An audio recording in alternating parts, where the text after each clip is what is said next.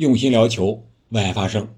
本期节目，咱们预测一下 E 组，看看这个死亡之组最后一轮到底谁会出现。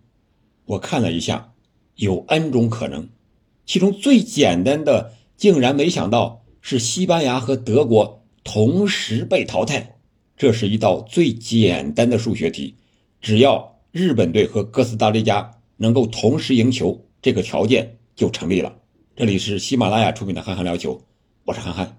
我们先来看一下两轮战罢 E 组的积分榜和净胜球，因为这一轮结束之后，很有可能几支球队要比净胜球。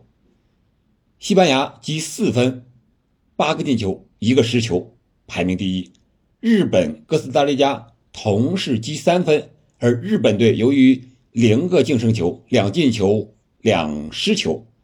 而哥斯达黎加呢是一进球七丢球，排在第三位；德国队一平积一分，排在第四位，是进两个球丢三个球，净胜球数是负一。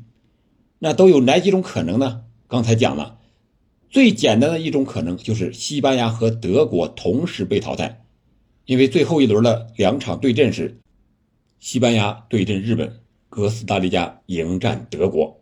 只要这两支球队同时能够赢球，他们就不用计算净胜球了，靠积分就能同时出现。那这种可能到底大不大呢？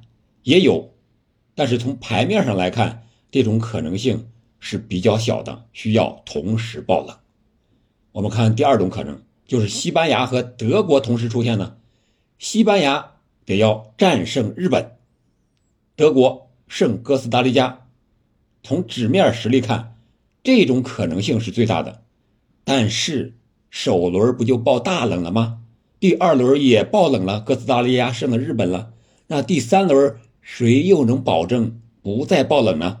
所以说，这种可能性并不一定是百分之百的。那第三种可能，西班牙和日本同时出现，只要西班牙和日本打成平局，哥斯达黎加和德国也是平局。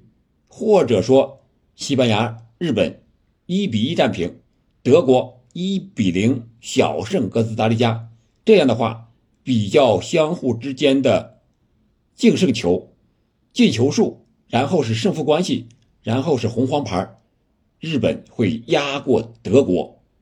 还有一种小的可能就是日本小胜西班牙，德国平或小胜哥斯达黎加，在净胜球关系上。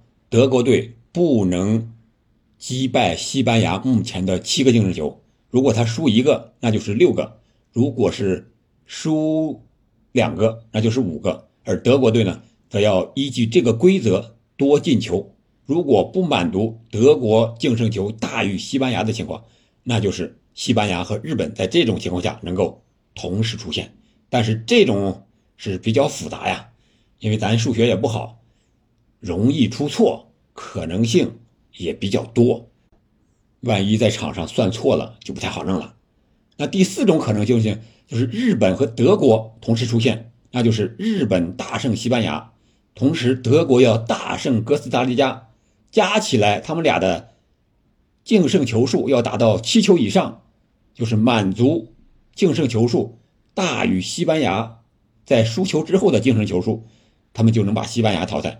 日本和德国就可以携手出现，德国和哥斯达黎加能不能同时出现呢？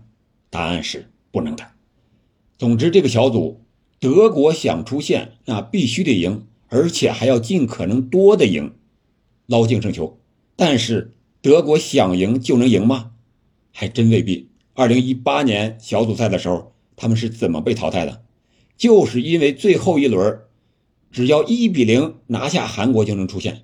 结果怎么样？让韩国二比零给反杀了，这就是德国队呀。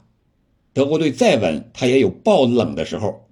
所以说，最后一轮德国想要赢哥斯达黎加，这个心态很着急，但是在场上的形势会让他们更着急。比赛的结果那就说不准了，真有可能又被绝杀，又被爆冷了。而哥斯达黎加呢，打平就有出现的可能。也许还能躺平出现呢，那他们就打防守反击吧，怕什么呢？反正我是弱队，面对德国，我输了也不丢人，赢了就是大冷门，平了也还能出线，这何乐而不为呢？我觉得极有可能是哥斯达黎加在后防线扎下篱笆，密防死守，而德国队越来越急，让他偷袭得手。那日本队第二轮是自寻死路，还有救吗？有一句话怎么说的？自杀的人谁也救不了。我觉得日本队面对西班牙都是传控型的球队，一个是师傅，一个是徒弟，到底是徒弟打败师傅，还是师傅击败徒弟，或者是双方战成平手，都有可能，就看在场上形势的瞬息万变了。这两场比赛由于是同时开球，所以说。在场上的信息获得如何传递给场上的球员是非常关键的，极有可能在下半场或者说最后几分钟，还有可能是瞬息万变的一个形式。现在这个小组才是真正的死亡一组，那你觉得最有可能出现哪种情况呢？欢迎在评论区留言，我们下期再见，感谢您的收听。